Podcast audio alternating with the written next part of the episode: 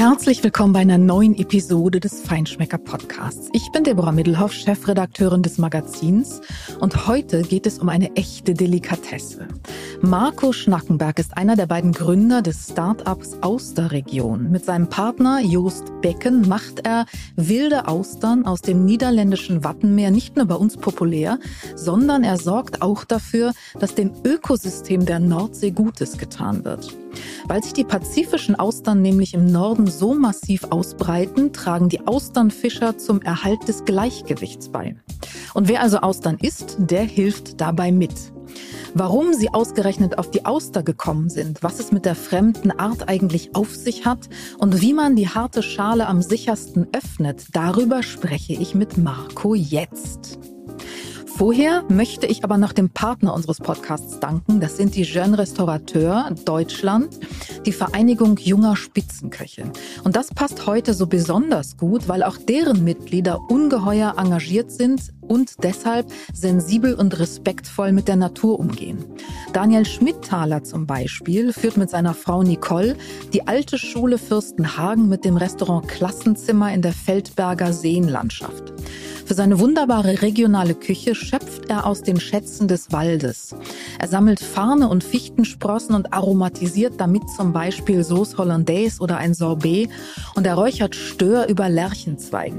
An freien Tagen durchstreift er den Wald der Umgebung, sammelt alles Mögliche und lässt sich immer wieder zu neuen großartigen kreativen Gerichten inspirieren.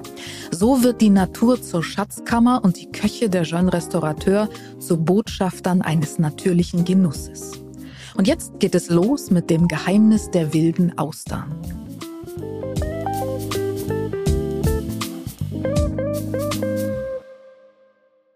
Herzlich willkommen beim Feinschmecker Podcast. Mit Mütze sehe ich, aber ohne Watthose heute. Genau, die Watthose wurde zu Hause gelassen. Hi, schön hier zu sein. Ja, toll, dass das geklappt hat.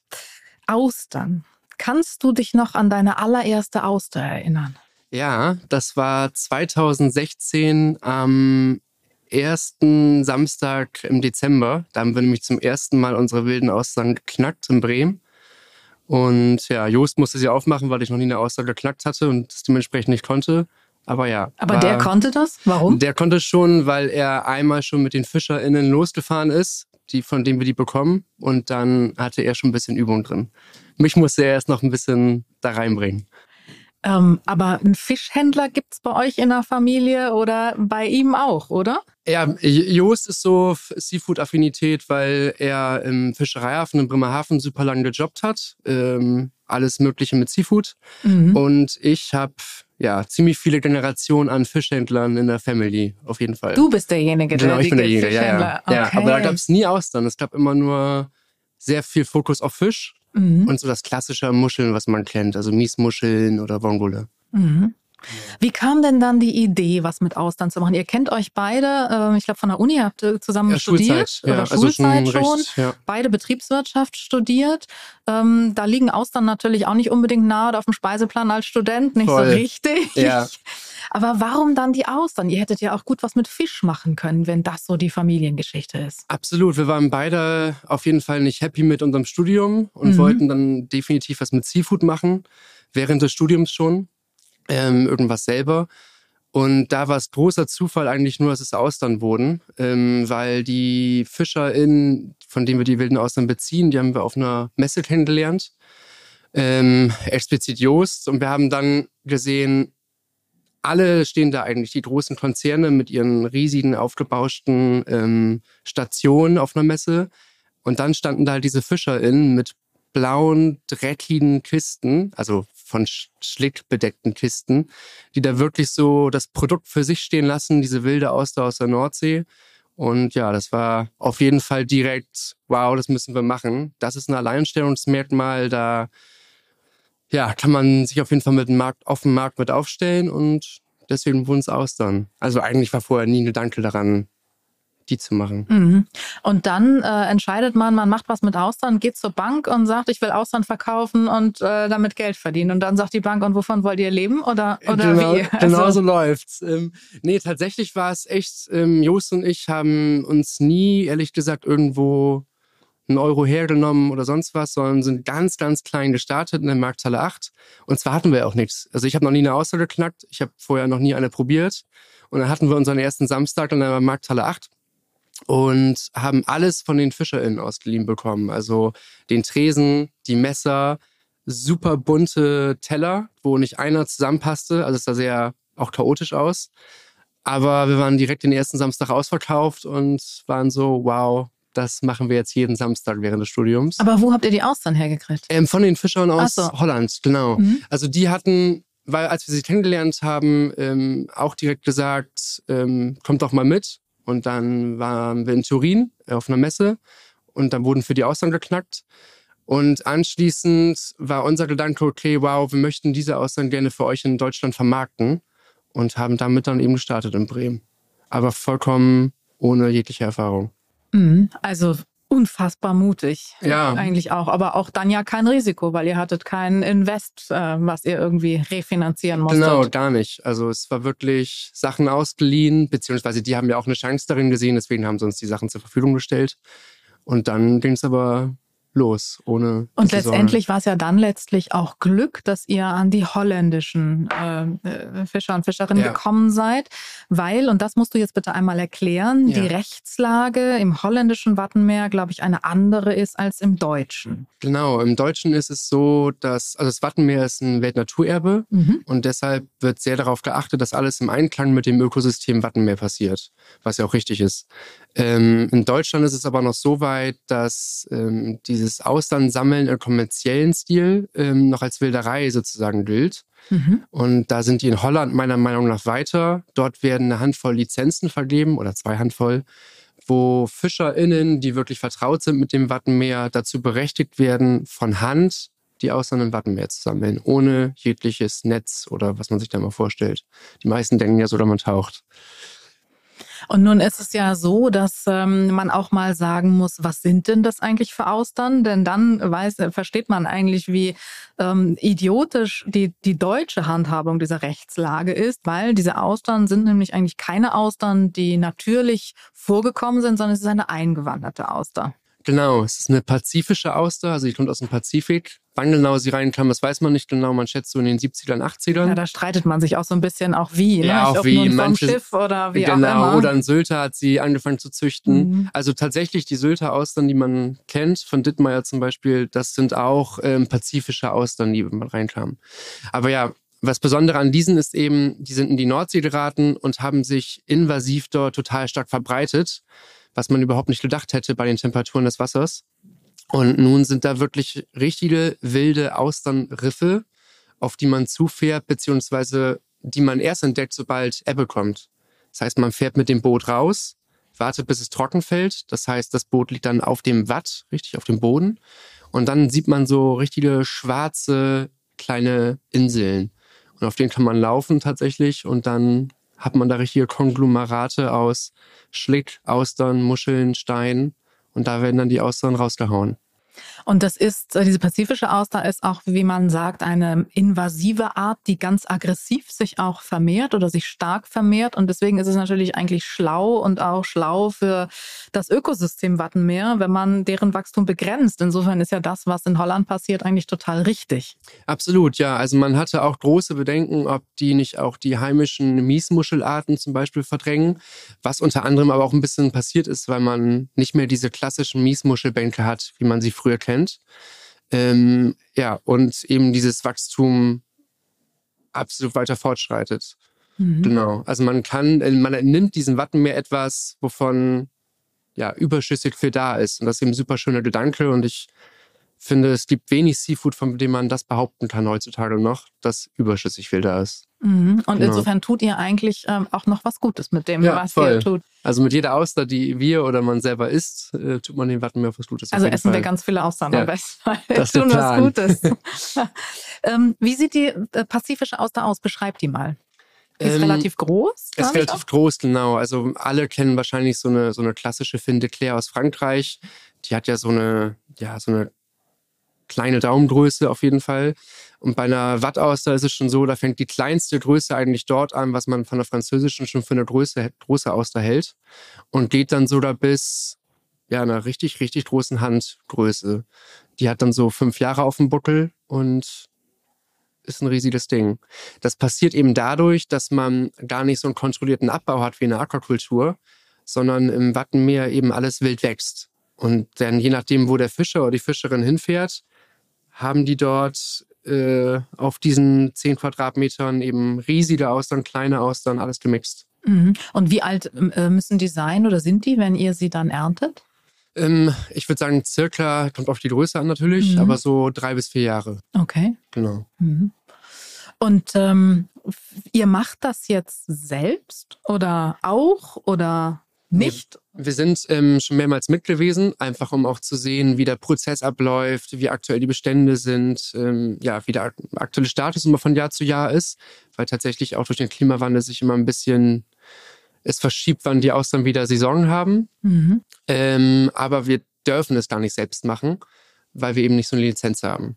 Also die FischerInnen können jetzt nicht sagen, wir nehmen die mit und die sammeln da wie die Bekloppten. Das ist nicht drin. Das dürfen nur die FischerInnen. Mhm. Das heißt, ihr, die sind eure Partner und ihr. Genau, wir arbeiten direkt mit ihnen zusammen mhm. und es wäre auch gar nicht möglich. Also zumindest nicht in der Größe, in der wir gerade sind, nämlich zwei Typen und ein paar Leute Aushilfen ähm, dann müsste man es nochmal etwas weiter aufziehen, dass man sagt, da sind wirklich Leute von uns vor Ort mit Lizenz, die mitsammeln. Hättet ihr denn eine Chance, eine Lizenz zu kriegen als Deutscher oder? Ähm, ja, bin ich mir ehrlich gesagt nicht sicher, ob das so ist. Aber Jost ist ja auch halber Holländer. Vielleicht ist Ach, da was, was drin. Wieso das? ähm, seine Mama ist Holländerin. Genau. Und dadurch haben wir natürlich auch super Zugänge. Ja, super Zugänge und es war natürlich auch super schön, irgendwie mit den FischerInnen direkt ne, auf, auf Holländisch zu reden auch mhm. und ja, auch so ein paar Sachen ja, zu verstehen. Das ist natürlich ein ganz anderes Vertrauensverhältnis auch. Absolut. Hat euch natürlich geholfen irgendwie bei genau. den Partnerschafts- oder Kooperationsgesprächen. Genau, und das ist das, was auch, äh, was auch, was wir sagen und auch die FischerInnen sagen, ist, Partnerschaft ist eins, also Geschäftspartner und äh, Business und das muss auch alles laufen aber wir sind irgendwo alle zusammen Family, wird gesagt. Und das sehen wir auch alle so. Also dafür hat man schon in den letzten sechs Jahren jetzt viel durchgemacht, viel zusammen gemacht. Und genau. Mhm. Die Wildauster ist nicht das Einzige, was ihr im Portfolio habt, aber sie ist besonders. Und das ist auch das, wo euer Fokus drauf liegt und auch das, worüber ihr euch letztlich, ich sag mal, von, von der Philosophie, vom Selbstverständnis ja definiert. Wie, wenn du das beschreiben solltest, wie unterscheidet sich die Wildauster denn von den äh, Austern, also jetzt aus der Nordsee, die Wildauster zum Beispiel von den bretonischen oder auch von den Aquakulturaustern? Ja. Im Geschmack, im also Aroma, in der Handhabung? Also vor allem in der Handhabung. Ähm, klassisch in Aquakulturen werden Austern äh, auf so Stahltischen gezüchtet, die dann in Säcken oder Körben ähm, ja, herangezüchtet werden in, im Gebiet der Gezeiten und dort heranwachsen. Ähm, das kennt man eigentlich so aus fast allen Aquakulturen weltweit. Es gibt auch ein paar Hängekulturen, da sind in so Säcken kurz über der Meeresoberfläche, aber in den meisten Fällen ist es eben auf diesen Stahltischen. Und die wilden Austern, da ist es tatsächlich alles Handarbeit. Also jeder einzelne Step, wenn man eben rausfährt und dieses Konglomerat da rausholt. Man muss kurz zu den FischerInnen sagen, die beiden ist ein Pärchen, ähm, äh, haben wirklich Unterarme wie ich Oberarme, äh, wie ich Oberschenkel. Es ist wirklich so eine starke Handarbeit, dass man das da richtig rausholen muss, auch teilweise mit Hammer und Meißel. Dann lebt man das ganze Boot voll, wartet bis wieder Flug kommt, bringt alles wieder an Land und dann hat man ja aber noch nicht die fertige Auster, wie man sie jetzt in diesen Körben hat, sondern man hat total viel Schlick und Gestein. Das heißt, jede einzelne Auster wird nochmal am Schleifstein geschliffen. Das heißt, allein von der Arbeits- oder von der Handhabung her sind wilde Austern im Gegensatz zu den anderen nochmal ein viel krassere, viel krasserer Aufwand auf jeden Fall. Weil, also wenn ich diese Person sehe, die da wirklich jede einzelne Auster, die wir nach Hamburg bekommen, schleift, denke ich schon immer, wow, da steckt halt auch eben richtig viel Arbeit hinter. Und vom Geschmack her ähm, muss man sagen, unvergleichbar erfrischend, die wilde Auster. Also man hat immer Austern, die schmecken teilweise gleich. Ne? Jeder behauptet natürlich, seine oder ihre Auster ist super nussig. Ich habe schon melonisch gelesen, das habe ich wirklich noch nie geschmeckt. Aber man hat schon viele, die sich überschneiden, aber man hat gewisse Rubriken. Und bei der wilden Auster muss man sagen, sie ist schon etwas salziger als andere, aber eben unvergleichbar erfrischend. Mhm. Eben weil sie auch, vielleicht das noch kurz anknüpfend, ähm, direkt aus der Nordsee kommt, direkt nach Hamburg und dann verkauft wird. Das heißt, sie hat auch eine unvergleichbare Frische im Gegensatz zu anderen, wenn sie aus Frankreich kommen, die eben auch einen gewissen Transportweg hinter sich haben. Absolut. Und sie sind, glaube ich, aber auch ein bisschen schwerer zu öffnen. Ja, auf jeden Fall. Weil sie widerstandsfähiger sind. Ja, wir waren mal bei einem Gastronom in, ich glaube in Berlin war es, der hatte ähm, sein sehr, sehr gutes Austernmesser rausgeholt und ich hatte ihn vorher noch gefragt, ob wir vielleicht einmal kurz zeigen sollen, wie das geht. Und er war vollkommen Überzeugung, wahrscheinlich auch zu Recht eigentlich, dass er sie jetzt eben selber knackt ohne eine Anweisung und dann ist es abgebrochen. Das war natürlich für die Akquise nicht super, aber für den Start würde ich sagen. Aber ja, es ist super schwierig. Man muss es immer von der Seite machen, weil dadurch, dass die so stark verwachsen sind, ist es sehr, sehr schwierig, das ähm, vom Scharnier aus zu machen unten. Was heißt genau von der Seite? Erklär mal ähm, den Trick. Wie geht's ja, am besten? Also wenn man die Auster hat, dann nimmt man die gewölbte Seite nach oben. Mhm. Eine Auster hat immer eine flache Seite und eine gewölbte. Die gewölbte zeigt nach oben und dann hat man so auf zwei Drittel Höhe vom Schließmuskel ausgehend, aber vom Scharnier hat man ja eigentlich immer so ein paar Stellen, wo man den Schlitz finden muss zwischen Ober- und Unterhälfte. Und dann klappt's immer. Und mittlerweile, also auch die Leute, die dann für uns arbeiten auf, auf Events oder Caterings, ähm, die haben es echt nach ein paar Mal richtig raus. Dann, Wie oft hast du dir schon in die Hand gestochen? Äh, ein paar Mal schon, weil ich der festen Überzeugung war, ich muss den Stahlhandschuh nicht mehr anziehen. Aber egal wie geübt man ist, ich kann nur immer dazu raten, zumindest ein Geschirrhandtuch zu nehmen für mhm. zu Hause oder eben, wenn man es richtig viel und professionell macht, Stahlhandschuh, weil sobald es dann mal richtig reingeht, was bei Jos passiert ist mal, ähm, dann muss man auch mal ins Krankenhaus und hat für ein, zwei Tage eine steife Hand. Ist eben super schnell, dass es sich entzünden kann. Ja, ja, auf jeden ja, Fall. Genau. Mhm. Wie viel Ausland kriegst du äh, geöffnet in einer Minute? In einer Minute haben wir, ich glaube, noch nie getestet. Was Jos habt ihr ich, denn getestet? Ja, wir wollten, Wettkampf. Ja, wir wollten uns mal challengen. Ich glaube, beide haben Angst zu verlieren, deswegen machen wir es nicht. Ähm, ich würde sagen, ach, 10 Stück, 15 Stück schon, ja. Mhm. Auf jeden Fall. Das ist schon ordentlich. Ja. Gewissensfrage, roh oder gegart? Roh. Okay. Vinaigrette? Ja, schon. Ich muss aber dazu auch wirklich sagen, ich habe es wenig, also ganz zu Anfang habe ich schon mehr Austern gegessen. Mittlerweile ist es echt wenig geworden. Ist ein bisschen immer so, ne? wenn man sich mit etwas beschäftigt, dann äh, ja. Mag man auch nicht Meisteln, ja. obwohl ich beschäftige mich mit Essen und kann trotzdem immer essen. Ja, es kommt auch immer darauf an. Also wenn wir jetzt Just hier hätten, dann würde er zum Beispiel sagen, er ist viel, ist auch so. Mhm. Ähm, bei mir ist er so, ich bin mittlerweile nicht mehr so viel. Und ich mag ganz gern, wenn man es mal ein bisschen probiert mit mhm. verschiedenen Vinaigrettes. Mhm. Was trinkt ihr dazu? Getränk? Ich würde sagen, Haupt, äh, also am wichtigsten ist auf jeden Fall kalter Weißwein. Und dann mhm. lässt sich natürlich streiten, welcher. Ich trinke am liebsten Muscadet dazu. Oder Müscadet. Mhm. Genau. Bisschen die Süße als Puffer oder?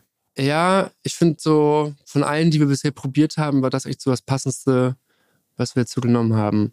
Aber man merkt wirklich, also wir haben jetzt schon wirklich viele, viele Weinsorten dazu probiert. Und sobald es ein trockener Weißwein war, war wirklich schon auch bei vielen Weinkennern und Kennerinnen ähm, die halbe Miete drin. Also wichtig ist auf jeden Fall kalt und trocken. Und nicht allzu viel Säure? Ja, gut, das stimmt. Ja, mhm. voll. Genau. Okay. Ähm, ihr habt aber längst mehr als nur die wilden Austern, die ihr sammelt. Wie hat sich das dann weiterentwickelt bei euch? Ähm, ja, also nachdem wir dann die wilden Austern so das Geschäft aufgebaut hatten, ähm, hat sich der Ausbau eigentlich erst ergeben, als wir zuerst was mit der Gastronomie in Bremen versucht haben, was sich jetzt schwierig erwies. Ähm, das soll mir die Bremer GastronomInnen jetzt nicht übel nehmen, aber es ist eben schwierig, dort Ausland zu verkaufen, muss man ganz ehrlich sagen. Ähm, und da wir dann aber 2019 nach Hamburg sind und auch die richtigen GastronomInnen kennengelernt haben, dann haben wir festgestellt, okay, das läuft jetzt das Business mit den Austern. Jetzt schauen wir, was wir noch an weiteren Sorten ranholen können an Muscheln und mittlerweile auch Algen. Wichtig für uns war immer, wir wollen mit Muscheln und Austern, Algen handeln, ähm, deren Bestände nicht bedroht sind und bei denen die eingesetzten Fangmethoden dem Ökosystem keinen Schaden zufügen. Das ist echt immer so die, das Hauptding, was wir beachten, wenn wir ein neues Produkt ranholen wollen. Und wenn das gegeben ist, dann machen wir das auch gerne. Und das heißt dann im Ergebnis, ich war ganz beeindruckt, vor Ostern äh, hieß es, Ostern haben wir zehn Sorten Austern. Ja, ähm, also man muss sagen, wir haben dann auch irgendwann angefangen, irische oder französische Austern hinzuzuholen. Ähm, für manche ist das natürlich nicht mehr auch passend zu Namen aus der Region. Das stimmt. Ähm, aber man darf nicht vergessen, dass so Aquakulturaustern von Austern oder Muscheln ähm, nicht so verrufen sind oder gar nicht verrufen sind wie so Aquakulturen vom norwegischen Seelachs äh, oder norwegischen Lachs, wie man ne, so kennt. Es ist eben, Aquakulturen tun im Ökosystem sogar was Gutes, wenn es Austern sind, weil sie eine filternde Funktion für das Meer haben. Ähm, dementsprechend, ja, haben wir gesagt, wir holen solche Sorten dazu. Und jetzt achten wir sehr darauf, dass wir ganz spezielle Sorten aus Frankreich hinzuholen, die sich alle in gewissen Rubriken, sag ich mal, fokussiert haben, wie sie ihre Auster verfeinern. Kriegt ihr denn das kommuniziert? Weil ich, der Mensch ist ja schon ein Gewohnheitstier. Und wenn er Austern kennt, dann kennt er in der Regel ja bretonische oder, oder französische Austern, ja. vielleicht irische. Ähm, dann kommt er zu euch und dann äh, liegt da die wilde Auster aus dem holländischen Wattenmeer. Nimmt er die oder ist das so sehr erklärungsbedürftig und ihr müsst da schon Arbeit leisten, wenn er die Auswahl, also wenn es die Auswahl gibt? Wenn es die Auswahl gibt, muss man schon, ähm, also es ist safe, dass sie was nehmen, aber man muss schon ein bisschen erklären, was man da vorliegen hat.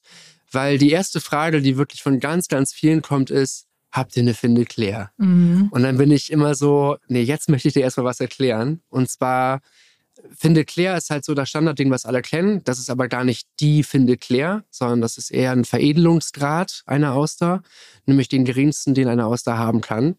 Und alle Sorten, die wir aus Aquakulturen handeln, sind Claire de Speziale.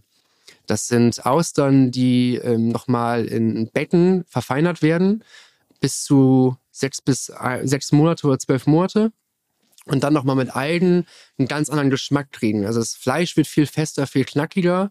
Und man hat tatsächlich dann am Ende durch bestimmte Algen in den verschiedenen Gebieten eben mal nussigen Geschmack, mal eher jodischen, mal ein bisschen metallisch. Genau. Und wozu wir aber immer raten, wenn sie es noch nie hatten, die wilde Auster. Weil es eben ja, super schön ist, dass es noch wirklich mit dem Boot da rausgefahren wird, diese Auster da von Hand gesammelt wird und dann eben direkt aus der Nordsee kommt, was wirklich das direkt, Leben also ist, ohne ja. Becken und ohne noch ohne irgendwelche Becken, ähm, Verarbeitung oder weiter. Genau. Aber meistens, wenn man die Story dann von der Auster erzählt, gut, dann müssen doch alle mal ein bisschen warten, aber sind doch alle mal gespannt zu, dann ähm, nehmen sie auch alle die wilde Auster. Safe. Mhm. Manchen ist sie aber auch manchmal zu groß, muss man sagen. Ja, ja. ist schon ganz schon Kapital. Aber könnt ihr nicht ein bisschen kleinere, jüngere? Ja, man kann auch kleinere nehmen, auf jeden mhm. Fall. Ähm, nur was ich vorhin meinte, eben da, wo die hinfahren und dann die Austern sammeln, da kann es eben mal vorkommen, dass eben nicht viele kleine auf diesem Bereich gerade da sind, mhm. sondern eher größere. Und dann nimmt man eben das, was kommt. Dafür ist es dann aber auch eben ein Naturprodukt, wo man sagt, man muss eben damit arbeiten, was man von der mhm. Natur bekommt. Klar. Wie oft bekommt ihr die dann? Auch zweimal die Woche? Ihr seid zweimal die Woche in Hamburg auf dem Ise, nee, einmal die Woche auf dem Isemarkt und einmal auf dem zweiten Markt in Hamburg, genau. Marionasplatz. Kriegt ihr die dann auch zweimal die Woche oder nee, lagert sie, ihr oder wie, wie ist, muss man sich das vorstellen? Wir bekommen sie einmal die Woche. Mhm. Das ist bei den Wildaustern gar kein Problem, weil die haben eine Haltbarkeit von zwei Wochen. Ähm, okay. Ich sag mal, alle Austern, die wir in dieser einen Woche nicht verkaufen, die werden in der nächsten Woche nicht angeboten. Also wir sind eigentlich immer wild austernmäßig ausverkauft, weil auch gut geplant wird und weil wir mittlerweile natürlich auch die Zahlen kennen aus den letzten Jahren. Ähm, aber es wird nicht zweimal rangeholt. Das wäre aber auch unnütz. Also man müsste gar nicht sagen, ja, weil ihr die jetzt einmal Dienstags bekommt und jetzt noch einmal Donnerstags hast du nochmal eine viel frischere Auster ich wage zu behaupten, und ich nehme mich damit nicht weit aus dem Fenster, ähm, dass man keinen Unterschied schmeckt, ob die Auster von gestern ist oder von vor einer Woche. Mhm. Zumindest bei der Wildauster. Definitiv nicht. Mhm. Dafür ist eben, was ich schon meinte, unvergleichbar frisch. Das ist wirklich gut. Und ähm, ihr habt letztlich jetzt aber dann auch mittlerweile mit Events ähm, euch so einen Namen gemacht, also mit dem Produkt natürlich auch in der Gastronomie, aber auch mit Events mittlerweile einen Namen gemacht. Und ähm, das ist wirklich toll, weil die Auster ist so ein bisschen wie der Kaviar, vielleicht der Kaviar noch mehr, aber die Auster ja auch so ein Statussymbol Produkt, also ein Statussymbol Lebensmittel. Und äh, ihr, was ihr macht, ist eigentlich toll, weil ihr holt dieses Statussymbol von seinem Sockel runter und zeigt eigentlich, wie, wie zugänglich, was für ein tolles Produkt das ist, aber wie zugänglich eben auch und dass man keine Angst haben muss oder keine Scheu haben muss davor. Ja. Ja, ähm, also was uns beiden immer wichtig war, während wir schon gestartet haben, dass wir gar nicht so ein elitäres Ding draus machen, was du gerade eben so angedeutet hast. Ähm, oder dieses weiße Tischdeckel-Ding. Silvester esse ich Austern. Ja, also es ist halt so, wir wollen da lieber auf lockere Art und Weise ähm, den Leuten zeigen, hey, eine Auster kann richtig viel Geschmacksvielfalt bieten. Man kann richtig viel aus Muscheln allgemein rausholen oder auch sogar aus Algen aus der Nordsee. Und mit diesen super Film machen. Und das ist uns auf den Events auch sehr gut gelungen, dass man den Leuten zeigt, hey, ihr habt noch nie eine Auster probiert. Ähm, dazu braucht ihr jetzt auch nicht die weiße Tischdeckel dort, sondern ihr kriegt sie hier auf die Hand, trinkt sie wie ein Shot oder isst sie wie ein Shot und dann, ähm, ja, sag mal, was du schmeckst. Und da kommen immer die verschiedensten Antworten raus, was sie am Ende sagen. Aber viele, also das muss man wirklich sagen, die Resonanz ist immer ganz oft, wow, hätte gar nicht gedacht, dass es so schmeckt. Mhm. Ja. Ja, weil man es vielleicht aber auch gar nicht so kennt, oder? Oft ist es ja dann doch auch, ist sie zubereitet, ist sie gegart, überbacken oder was auch immer und äh, zweimal getötet und du schmeckst dann eigentlich auch die Auster an sich. Gar nicht Voll. so richtig. Und super viele sind auch immer so, oh, wenn es roh ist. Ich meine, Mhm. ist ja auch so, klar hat man kurz Bedenken, ne? was etwas Rohes essen. Aber für Frische stehen wir ja auch und da kann man die Leute eigentlich immer überzeugen, dass sie sich sicher sein können bei uns. Und weil das so gut funktioniert, habt ihr auch einen Online-Shop?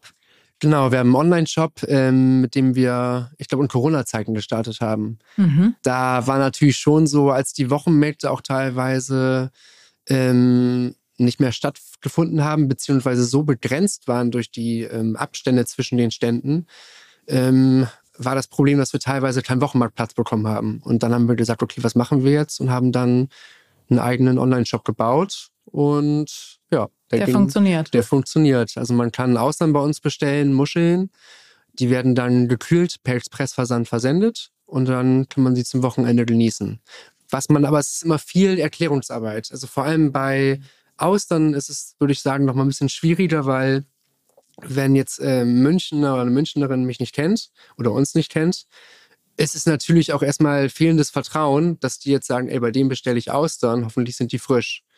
Aber wir versuchen eben viel durch Kommunikation, auch via Newsletter, Mail oder auch Zettel, private in die Box rein, dass man den Leuten sagt, hey, so und so ist das. Ihr könnt sie locker bis zum Wochenende im Kühlschrank lagern. Da habt ihr keinen Qualitätsverlust. Und ja, Kühlschrank reicht? Kühlschrank reicht, Was? genau. Also sechs Grad oder? 6 Grad, genau. Also Mhm. viele fragen noch, ob sie die einfrieren müssen oder sonst irgendwas. Oh Gott, oder nein. ähm, da denke ich auch immer so, auf gar keinen Fall. Ähm, nee, einfach in den Kühlschrank und da muss auch kein feuchtes Tuch drüber. Das kann man machen. Aber ich würde sagen, die äh, einfachste Variante ist, pack's in den Kühlschrank und genieß es am Wochenende. Mhm. Super. Wenn ihr jetzt so ein richtig großes Austern-Tasting gemacht habt, was esst ihr hinterher? Was wir hinterher essen. Äh, oh, Wir nennen das ja immer das Konterbier. Also wenn, wenn nach dem Weintasting äh, oder Weinverkostung äh, Test gibt's dann immer das Bier hinterher oder ja. die Salami nach der, weiß nicht, was habt ihr da sowas, wenn ihr sagt, jetzt haben wir richtig viele Austern probiert, weil ihr irgendwie neue Lieferungen, keine Ahnung. Ja, was also ist wir dann so euer Kontrastprogramm? Witzig, dass du sagst, weil wir hatten ähm, vor kurzem die Betriebe in Holland besucht, also auch verschiedene Betriebe mit Muscheln. Und die haben sich gedacht, ey, das sind ja zwei Austernhändler. Ähm, denen machen wir mal ein ganz, ganz großes Austern-Tasting. Und ich meinte ja eben schon, ich esse gar nicht mehr so viele Austern. Wir mussten dann jeder 25 Stück essen. Und Jos musste mal grinsend drüber schauen, weil ich schon so war, ich mag es nicht sagen. Ich werde jetzt hier alle Austern essen, aber es war schon viel zu viel auf jeden Fall. Aber danach war dann erstmal ähm, ja definitiv was mit Kohlenhydrate, also Brot. Also gern auf jeden Fall gesalzene Butter auf Brot. Das ist Keine, eigentlich keine perfekt. Currywurst oder so. Keine Currywurst, nee, nee. Schön gesalzene Butter mit Brot, das passt eigentlich perfekt. Gutes Brot natürlich. Ja, safe. Okay. Lieber Marco, vielen, vielen Dank. Das war ganz spannend und äh, ganz lehrreich und äh, viel erfahren. Jetzt essen wir alle Wildaustern von aus der Region. Ja, kommt vorbei. Freitags oder samstags auf dem Wochenmarkt und wir bringen euch ein bisschen Urlaubsfeeling nach Hause. Ganz herzlichen Dank. Bis dann. Noch mehr spannende Geschichten rund um Spitzenköche, Restaurants und mehr Genuss gibt es natürlich jeden Monat neu im Magazin und auf feinschmecker.de.